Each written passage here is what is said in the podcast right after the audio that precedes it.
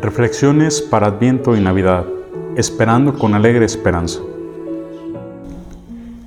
Jueves de la cuarta semana de Adviento. Preparen el camino del Señor. He aquí que yo envío a mi mensajero. Él preparará el camino delante de mí. Malaquías, capítulo 3, versículo 1. La Iglesia ve en nuestras lecturas de hoy la oportunidad de destacar el papel de Juan el Bautista, que jugará en la preparación del camino para Jesús. En la lectura de Malaquías, las palabras del profeta están preparando al pueblo para la llegada del mensajero de Dios que los purificará. Y luego, varios siglos después, Lucas describe el nacimiento de Juan el Bautista, el niño que se convertirá en un profeta itinerante predicando y bautizando para el arrepentimiento antes del ministerio público de Jesús. El profeta dice que el día del Señor será un día grande y terrible. Si estamos prestando atención, eso sonaría un poco siniestro.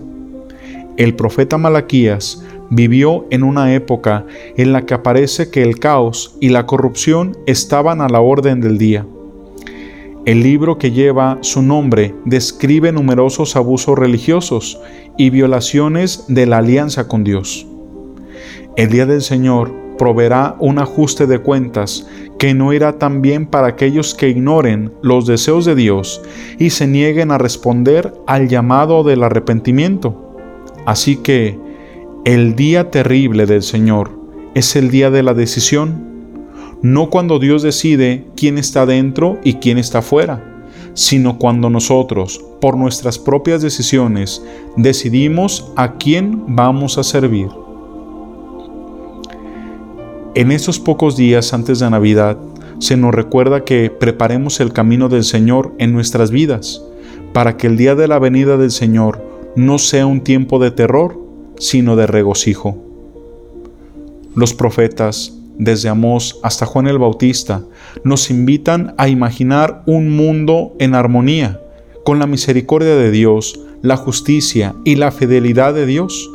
Las escrituras nos dan el lenguaje y las imágenes para preparar nuestros corazones, para recibir no solo a un niño nacido en un pesebre, sino para recibir al Cristo adulto, que desafía los estándares culturales y nos incita a seguirlo.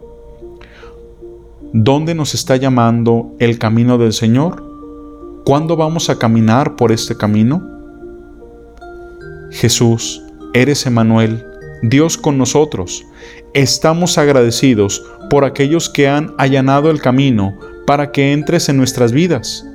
Acompáñanos mientras respondemos a tu generosa misericordia. Que nuestra respuesta de obediencia sea un signo de nuestro amor por ti.